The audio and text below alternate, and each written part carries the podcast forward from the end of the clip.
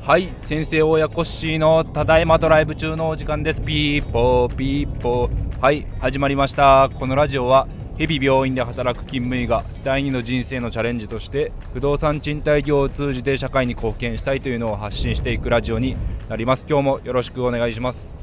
今日はですね、えー、コイン洗車機についてお話ししたいと思います。なんで洗車機のお話かというとえー、うちの近所のですねガソリンスタンドには洗車機がいろいろ種類があってエネオスさんのエネジェットだったり、えー、コスモ石油さんだったり、えー、いろんなガソリンスタンドさんの洗車機があるんですけれども、えーと、お値段の設定が微妙に違っています。あとですねうちの近くのガソリンスタンドで頑張っているところだと,、えーとホイールとかタイヤを洗えるようにブラシとバケツですね。洗剤の入ったバケツとブラシを貸し出しで置いてくださっているところもあったりして、えー、泥汚れとかがひどい時に、えー、洗車機の、えー、下の方を洗うですね。追加料金とか払うこ払う必要もない状態にしてあって、えご自身で洗ってくださいね。という優しいガソリンスタンドさんもあるので、えそれも踏まえていろいろお話をしていきたいと思います。それでなぜ今日こういう洗車機について、えー、収録しようかと思ったかというとですね、えーと、通勤途中の、えー、少し田舎のところにですねあのー、地元の方がされている小さな町工場みたいなですね、えー、車屋さんがあります。でその車屋さんが、えここ最近、えリフォームというか小綺麗にされたタイミングで、えコイン洗車機を導入されてました。で気にはなっていたんですけれども今日たまたま時間があったので寄ってみて洗車をしたという次第です、えー、私の前にも、えー、1台ですね、あのー、50代ぐらいの男性の方が利用されていたんですけれどもその後私が利用して、えその後にも、え20代ぐらいの若めな男性の方が利用されていました。平日の日中でもこのぐらい利用があるのかなと思うと意外と人気があるのかもしれないです。でシャンプー洗車で、えーと洗車だけで1往復。ドライヤーのですねブローで0.5往復。なの合計1.5往復で200円という結構な破格で、えー、コイン洗車提供してくださってます。ですけれども、えーと、いざやってみると綺麗にはなるんですけどあのですね洗車機自体がおそらく中古のものを導入されたのかなというのを感じました。えーとですね、キャッシュレスとかにも対応してない完全なコイン洗車ですし、えーと、洗車機の本体自体もちょっと古めなものなのでそれをお安く導入されたのかなと思っていろいろ調べてみると Yahoo オークションとかで業務用のですねあのー、門型というみたいなんですけども一般的な洗車機が中古で売られてます。で安いものだと100万円ぐらいから売られていてもし仮にですけれども、まあ、300万円ぐらいで購入したとして輸送費用であったり、えー、自宅であったり、まあ、どこかの土地に移設して、えー、水道を通してという工事とかもろもろで仮に1000万円かかったとして、えー、話を進めていくと、えー、いろいろ収支を考えてみると面白いことになったのでそれもちょっとですね、え収録していきたいと思います。1日ですね10人の方10台の車が洗車機を利用すると仮定して、えー、ここの洗車機は、えー、200円でシャンプー洗車ができて、えー、コーティングとかの、えー、撥水コートとかだと500円とかっていう洗車機だったのでまあいろいろえっ、とですねあの下の下部のオプションとかを100円とかでつけたりするとかいう過程は置いといて平均すると300円ぐらいの利用なのかなという前提で10台1日3000円の売り上げがあったと仮定すると、まあ、土日に利用のお客さんが増えたとして、まあ、月々ですね30日休むことなく稼働ができて、えー、1日3000円かける30日9万円。まあ土日少し単価が上がったりとかお客さん増えたりとかで仮に10万円の収入が売り上げがあると仮定すると年間で120万円です。で1000万円のえー、機械の導入費ということで、まあ、これも1000万円の、まあ、例えばアパートとか戸建てで、えー、考えてみてもらったらいいかなとは思うんですけれどもえーとですねまあ、機械の耐用年数というか減価償却とかわからないですけど仮に事業として20年融資が組めたと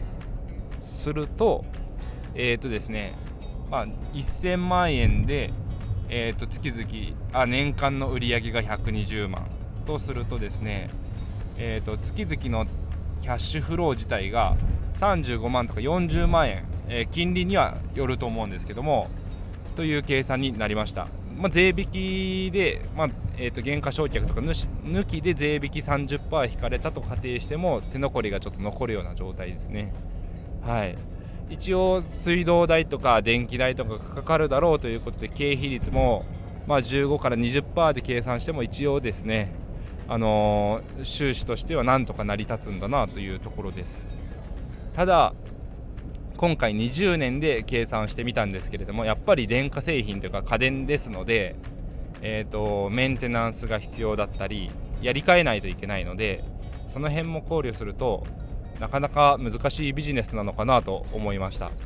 今回は Yahoo オークションとかで中古のものを購入したという前提で仮定してますのでなおさらそういうところも、えー、経費というかメンテナンス費用が出ていく手出しが増えるんじゃないかなと思うとですねちょっとなかなか難しいなと思います。今回は車屋さんが、えーと、整備をして、えー、車検とかのあったと思うんですけども、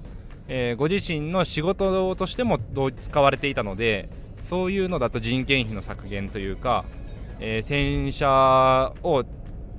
手洗い洗車でですねするよりかはスピーディーに終えることができるのでその間に他の車の整備にも時間を費やすとか自分の体力を温存することができるとか、えー、そういうところで話が変わってくるのかなとは思いますけどもなかなか洗車機単体で考えた時には収支というか収入は難しいのかなとか思ったりしました、えー、今のご時世車を持つえー、方々が減っているとかそういう車離れが問題になってきているとは思うんですけれども、えーと、インターネットで検索すると昔のホームページとかでは手洗い洗車機ビジネスというか空き地活用として、あのー、今回は、えー、自動の洗車機だったんですけどあれですね高圧洗浄機をコインで使えるタイプの洗車場の、えー、投資というか土地活用とかも昔はあったみたいですね。はい、時々手洗い洗車場が、まあ、田舎なのであったりはするんですけれども、まあ、土地活用というところであ昔はそういうのが流行った時期があったのかなっていうですね時代の流れを感じましたうちのエリアでは最近ですねあのー、本当にコンテナでの、あのー、レンタルスペースというか、あのー、倉庫貸しですね。はい、レンタルコンテナばっかりになってますね。はい、であちこち、あの、幹線道路沿いの立地のいい空き土地ですらそういうのになっていて、まあ、例えばうーんでもあれですよね。そういうのだと、えー、何か事業されたいという土地買いたいという方がいた時に撤去しやすいとかいうのがあるかもしれないですけれどもえー、売り看板とかそういうのも全部払い下げて、えー、レンタルコンテナになっていたりするのでうん収支としてはなかなかどうなのかなと思いながら今後数が増えてくると利用される方も減ってくると思いますし、まあ、あとはやっぱりマンションとかの近くにあると、え、利便性はいいのかなと思いながら戸建てが多い場所だとどうなのかなとか思ったりですね。その辺もちょっとここ最近考えている次第です。うちの住んでるところの隣の町のところで、えー、そういう土地活用を、えー、メインでされてる不動産屋さんというかコンサルティング屋さんがあるのでえー、っとですねあのテナントとかを開業される時のそういう事業のですねコンサルティングもされてるみたいでまあ、土地活用もそこが頑張っていらっしゃるんですけれども一度お話を伺いに行ってみたいなと思った次第です。はい。今日はちょっとですね洗車機を利用して洗車機ビジネスについて考えてみたというお話でした。皆さんも車を乗る機会があったらぜひ洗車機を利用してみてください。今日もお聴きいただきありがとうございました。それでは皆さん頑張っていきましょう。バイバイ。